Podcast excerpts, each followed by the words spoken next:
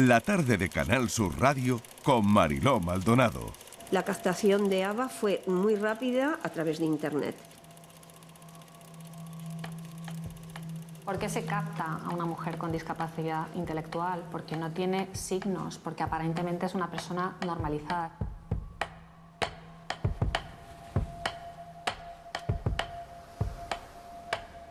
Esa casa era un burdel, era un burdel. Los hombres que venían, venían ya pensando que este sitio pues ya se ofrecían personas como Ava. 20 hombres compraban a cada niña. Estuvo explotada desde el primer minuto. Claro que sabían que era menor. Incluso había otra, menor también. No sé cómo podía resistir. Cuando la encontré, tenía un olor que yo decía, yo nunca he visto ni a los animales abandonados en la peor cuadra que te puedes imaginar. Las consecuencias fueron ya irreversibles. Yo también me he hecho vulnerable como ella.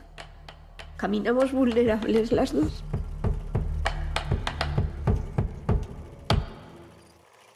No es agradable mirar aquí, pero hay que hacerlo. Y hay gente con mucho arrojo que se acerca y que lo pone en la pantalla grande para que todos y todas lo veamos. Esta es la historia de Ava, el rostro de las víctimas de trata con discapacidad. Y se lo estarán preguntando, igual que yo me lo he preguntado, igual que Mabel Lozano, que es la directora de este documental, se lo preguntará cada día. Estoy convencida.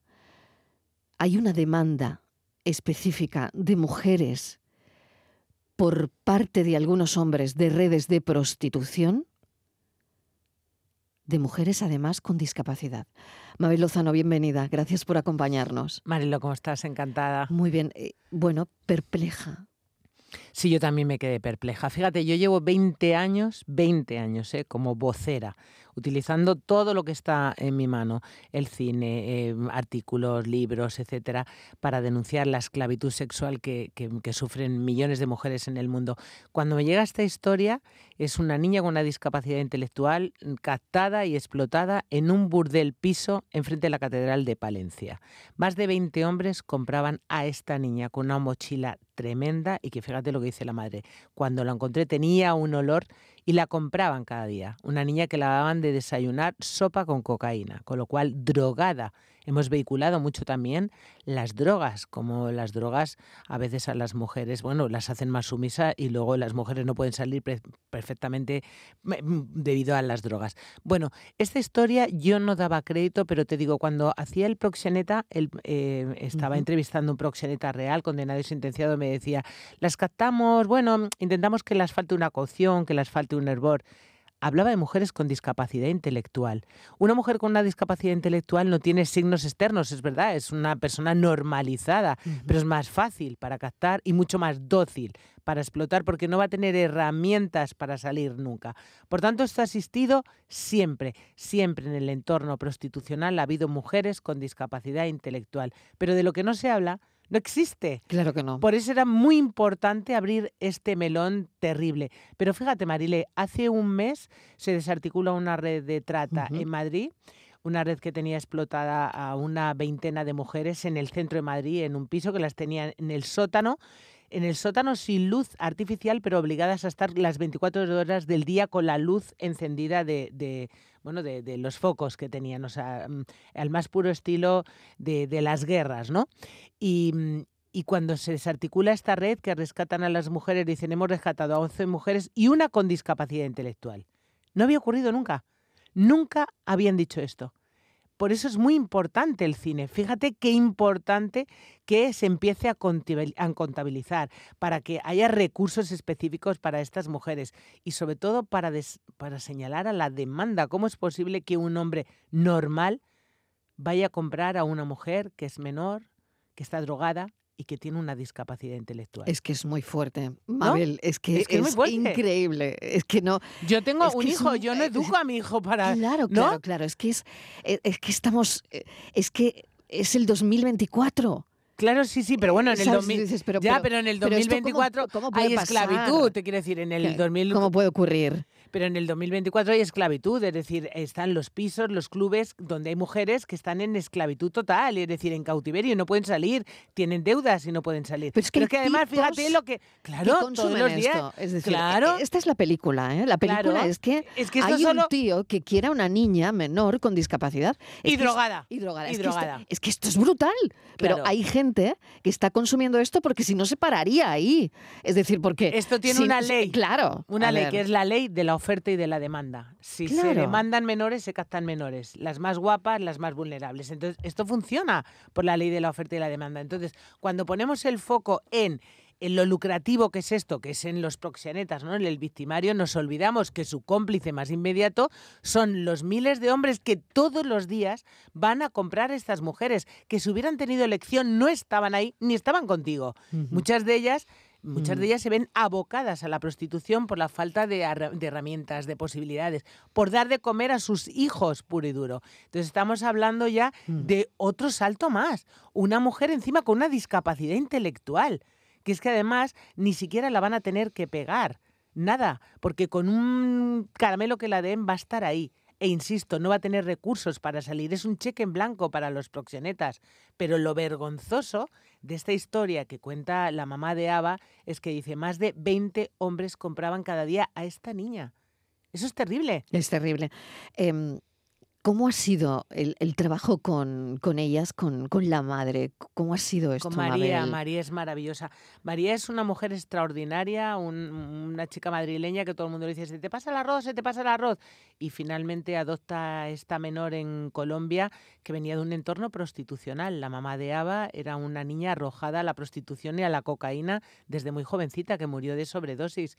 Por tanto, esa niña ya nació con una mochila terrible. Esta mujer extraordinaria que la adoptó decía, yo pensé que cuando adopté a Ava en, en Colombia, que la había liberado de algo horrible que le podía pasar en ese país, que es normal, que pasa un poco en las clases más bajas y en la situación en la que estaba. Lo que yo nunca imaginaba es traérmela a España, al primer mundo, a Madrid, escolarizarla, tener y que le pasara lo mismo, que la captaran, la captaron a través de internet, a Porque través de ella Facebook. iba, ella iba al, al colegio, ¿no? Ella iba Eh, al colegio, lo que ¿qué pasa- pasó exactamente? ¿Cómo, cómo captan a Ava? Ava la captan a través de Facebook, en un anuncio que pedían, eh, que demandaban chicas para trabajar en una oficina. De todas maneras, Ava venía con mucha negrura. Ya eh, cuando empezó a vivir en Madrid, mm, bueno, pues eh, Blanca, María, perdón, fue consciente de, de la negrura de esta niña. Es decir, somos lo que hemos vivido en la infancia. Y había vivido cosas eh, muy fuertes, muy dolorosas. Entonces, un poco buscaba esa negrura, tenía un, un comportamiento un poco, y también tenía un poco de trastornos autolíticos, etcétera. Entonces, bueno, pues María estaba muy pendiente de su hija, pero bueno, la captaron, la llevaron a un piso burdel y, y la explotaron. Un proxeneta eh, que, que explotaba a muchas otras mujeres y casi todas eran españolas, además. Tremenda la historia, de verdad. Bueno, este documental, eh, como digo, dirigido por Mabel Lozano, que ya lleva muchísimos años mm, hablando de esto, visibilizando todo esto, ¿no? Que tiene ya un Goya, que ha sido nominada cuatro veces, vuelve a estar nominada a los premios Goya. Así que esto es muy importante porque, eh, bueno, en muy poco tiempo desde el estreno ya se ha seleccionado en 30 festivales. Es decir, que esta historia, Mabel, interesa. Y que esto Fíjate, es muy importante. Pero eso, eso es lo más importante de lo que estamos tú y yo hablando. Claro. Porque esto no lo quería saber nadie. Cuando yo empecé a hablar de esto hace 20 años, nadie quería saber que detrás de esos clubes que hemos normalizado y que hemos dicho tópicos como la que es puta es porque quiere, había mujeres que habían sido captadas, arrancadas de sus comunidades por su vulnerabilidad y estaban en cautiverio. Nadie lo quería saber. Entonces, nuestra industria que es tan masculinizada que de repente estos trabajos eh, estén, eh, que recorra tantos festivales. ABBA es de este año. ABBA lleva ocho meses desde su estreno. Llevamos ya 34. Estamos en Perú este fin de semana y 10 premios a mejor cortometraje documental, es que algo está cambiando, porque los programadores también mayoritariamente son hombres. Algo está cambiando porque es un documental que les interpela a ellos, a los hombres que demandan sexo de pago, les interpela. Es decir, ¿qué pasa? ¿Sois cómplices de esto? ¿En qué mundo queremos vivir? ¿Tú quieres esto para tu hija? No puede ser. Es decir, se pide el proactivismo. Entonces, bueno, nos ha ido, fíjate, mucho mejor que con biografía. Biografía costó arrancar y yo pensaba que ABA también, por lo que digo, la mayoría de los festivales pues son hombres los programadores y hemos tenido un recorrido en festivales, en premios y mira, estamos nominados a los premios Goya. Me parece muy interesante y muy importante también e, e, esa visibilidad. Yo sé que estás en mil proyectos, Mabel, pero que esto, desde luego, para ti es importante también, porque mm, va mucho ¿no? de esa investigación, de ese esfuerzo personal, de bueno, ese querer visibilizar algo que hasta ahora, bueno, la verdad es que una cuando lo piensa es como rizar el rizo. Es decir, que además de todo esto, sea una niña con discapacidad. Es que, es que ya es tremendo. Es tremendo. Bueno, mira, es verdad que eh, como cineasta me han preguntado muchas veces, ¿tú no temes encasillarte?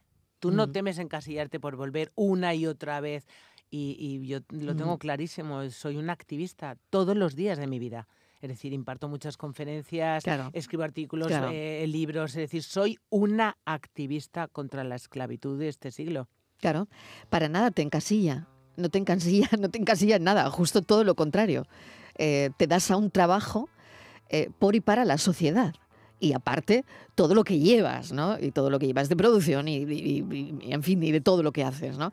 Pero eh, entiendo que, bueno, es que esto está en nosotros también, ¿no? Que nos dedicamos a esto, ¿no? Que nos dedicamos a la comunicación, que... Mm, bueno, de hecho, tú estás sumando hoy muchísimo. pero esto antes no, ocurría. Pero ahora lo bueno es que los medios de comunicación suman con ese altavoz y además suman también poniendo interés. Hace nada la gente decía trata de blancas. Y yo decía de blancas, de negras, de amarillas y de algún hombre. ¿Cómo es esto? es un término racista, absolutamente. Trata de mujeres. Pero era porque la gente no, no tenía ningún interés. Hablamos, ni idea. Ni idea. No teníamos ni, idea, y ni tampoco interés. Cuando yo hablaba de, eh, de mm. Yamilet Giraldo, que habían asesinado a tiros, había muchas mujeres que habían sido brutalmente asesinadas y tus compañeros periodistas ponían eh, prostituta batida a tiros, prostituta quemada, prostituta, ni siquiera el nombre. ponían el nombre. Mm. Y yo quise que sus nombres no los borrara la historia. Es como, hablamos de, ciudadanas de tercera, de cuarta, ¿cómo es esto? Entonces yo creo que hay una, una mirada ya mucho más de derechos fundamentales. Gracias, gracias, gracias, Mabel Lozano. Gracias, de verdad. Mucha suerte. Eh, yo sé que, bueno, estás ahí empeñada y con este recorrido por un montón de festivales, pero ahí está eh, la nominación al Goya. Así que enhorabuena, enhorabuena a todo el equipo por este documental. Eh, tengo aquí a Laura Galán. Laura, bienvenida, que voy a hablar enseguida con ella. pero fíjate qué importancia tiene todo esto que estamos hablando. Estoy fascinada, ¿no? tengo nada, o sea, no sé qué voy a hablar yo después de escuchar a Mabel. O sea, es que es una maravilla su trabajo y hay que agradecerte tanto a amiga. Bueno, fíjate, Laura, ese personajazo de Cerdita que ha hecho tan bien a los chavales, ha hecho tan, tan, tan bien. Es decir, las diferencias siempre son maravillosas y hay que trabajar mucho en eso pues también. Pues nada, seguiremos luchando juntas. claro que sí, mil gracias, Mabel Lozano. Y contigo voy enseguida, Laura, ¿eh? Venga. gracias.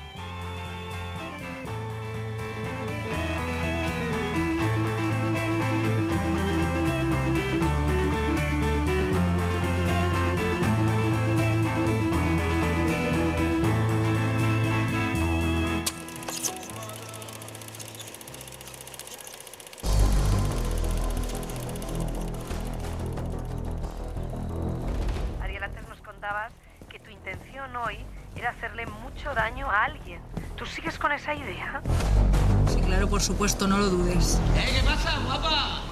¿Dónde vas tan sola? Esto dices que ayudo a la gente, vale, pues ¿cómo puedo ayudarte a ti? A mí ya no me puedes ayudar.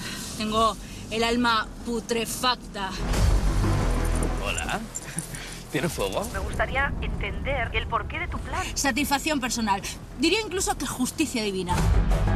Vamos ahí dentro final esto es lo que querías, ¿verdad? Joder, me estás poniendo más cachondo que la este, joder, que de carne. Te voy a hacer bailar toda Y no podría hacer nada para evitar que hagas lo que vas a hacer. ¿De verdad quieres meterte en este jardín, Gemma? No recuerdo dónde me habías dicho que trabajas. Trabajo conduciendo por las noches. ¿Eres taxista? Sí. Adelita no lleva buenas noches. Taxista. Bueno, muy interesante. Ha- Hay pocas. Sí, somos muy pocas, pero estamos todas muy unidas entre nosotras, sobre todo las que hacemos turno de noche.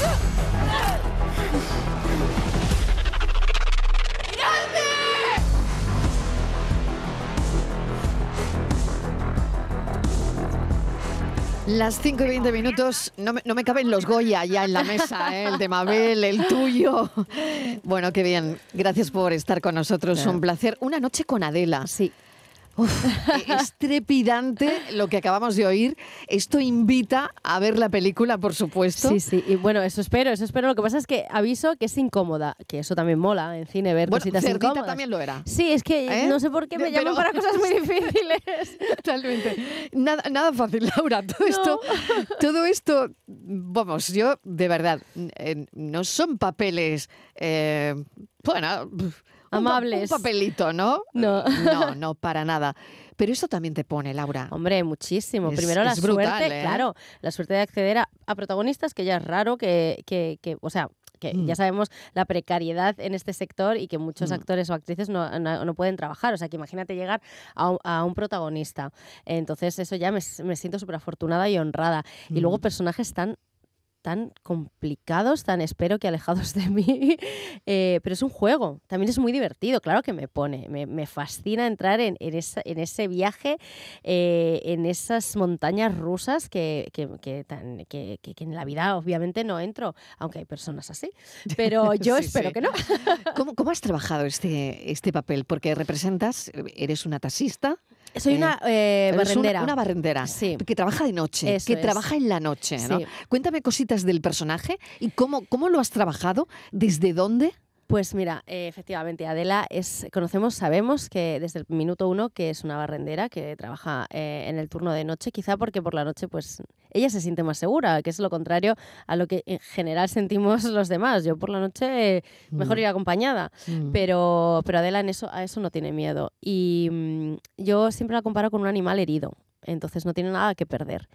Ella va recogiendo basura y la va generando bastante. Es un personaje muy oscuro, muy herido, que yo creo que no tiene las riendas de su vida y, eh, y toma una decisión que va a ocurrir esta noche, la noche que vamos a ver en la película.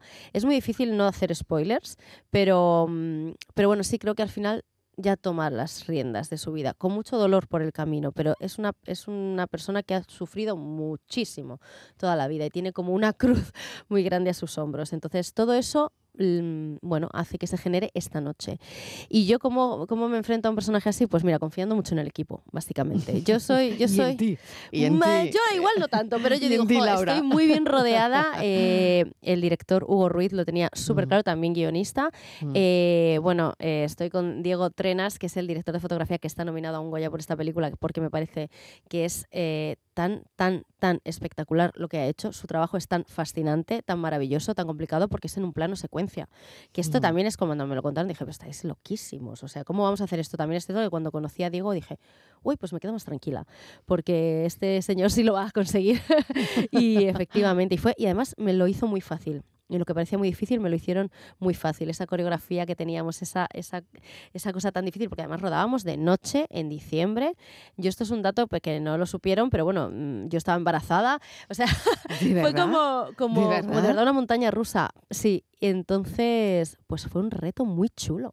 Muy chulo. Y de verdad que yo admiro mucho a, a Diego, todo su trabajo, a todo el equipo que hizo una labor. O sea, es que, claro, imagínate un plano secuencia. Yo es que lo pienso y es que todavía no doy crédito. Es que Perdóname que, me enrolle porque es no, que no, no, no, no, me encanta, me encanta, Es Laura. que- Es que es un placer oírte. A ver, Muchas gracias. A mí me dijeron, bueno, tú haces teatro, seguro que puedes aguantar. Digo, pero no, no, pero claro, con la técnica del cine es otra cosa.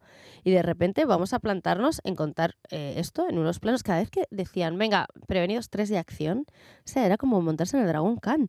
Era como, eh, sí, sí, era montaña rusa, sobre todo yo, mi objetivo siempre, esto en la vida como actriz mía es que no tengan que cortar por mi culpa, pero imagínate en esta película, que a lo mejor llevábamos 20 minutos de toma, y ostras, imagínate. Entonces también, bueno, aprendí a hacer de la necesidad virtud y si pasaban cosas, accidentes, entre comillas, vaya, o se me caía algo, eh, llevarlo al personaje. Entonces fue, fue, una, fue un, fue un máster del universo. Y eso, y confiar mucho en tu equipo, que me parece fundamental siempre en, todas las, en todos los trabajos, en todos los proyectos, pero aquí especialmente. Yo, sin un equipo, o sea, podrían poner a una marioneta, si no, si no tengo al equipo que tuve, esto no sale para adelante ni, vamos, ni de locos. Ni de locos.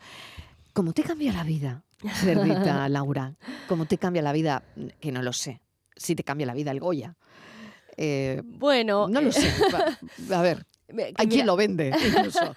bueno, pero eso creo que está prohibido, ¿no? ¿Ah, lo sí? de venderlo. Ah, no lo sé. No lo sé, igual, igual, es una sí, leyenda esto urbana, ¿eh? Igual, igual puede ser. Eh, puede ser. No lo sé, no lo sé, no lo sé. Tengo el nombre de quién. eh, Ajá. lo vendió, bueno, pues pero igual, no lo voy a contar. Igual no, igual no, es- no, no está prohibido, no lo sé. No, no lo sé. A mí siempre Carmen Machi eh, me decía, porque éramos amigas de antes y cuando Carlota Pereda le ofreció el papel de mi madre, dijo, es que esta película te va a cambiar la vida. Y decía, ay Carmen, por favor.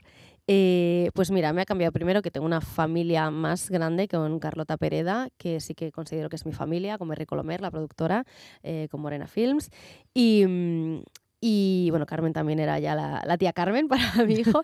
y luego me, me cambia que a ver, yo intento tener mucho los pies en la tierra. Es muy guay que te den un Goya, evidentemente. O sea, si no, quien diga lo contrario, pues está mintiendo. Mola mucho. Es una ilusión, sobre todo, para tan, grande para la familia y para los amigos.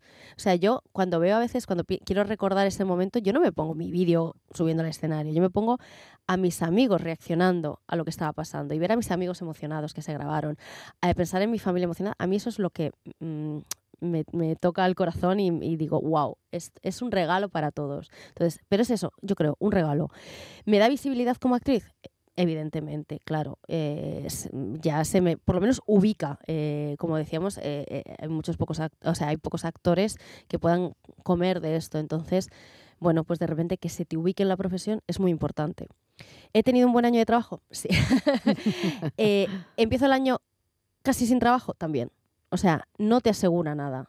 Te asegura que has pasado una noche preciosa con tu, fa- o sea, con tu familia, que les has dado una alegría y un poquito de visibilidad. Pero no creo, o sea, yo no, no ni quiero agarrar mucho los caballos, no, no puedes confiar tanto en eso que te cambie tanto la vida. Y prefiero pensar que sea así, porque esto es un oficio.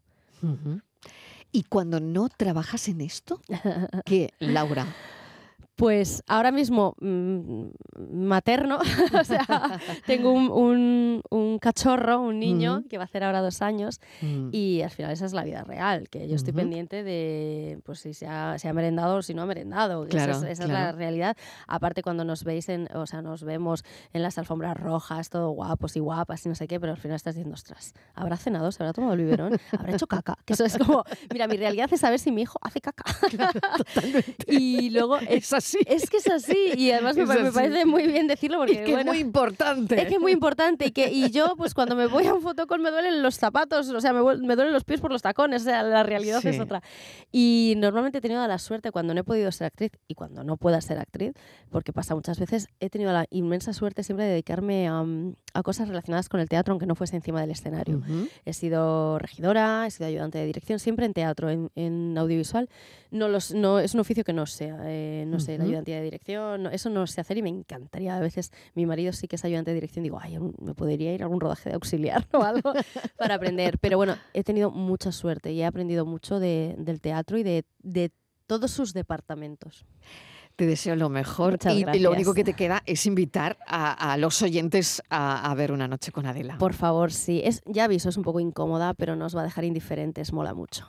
Laura Galán, mil gracias. Gracias Cuídate mucho, te queremos. Gracias. Adiós. La tarde de Canal Sur Radio Con Mariló Maldonado. También en nuestra app y en canalsur.es.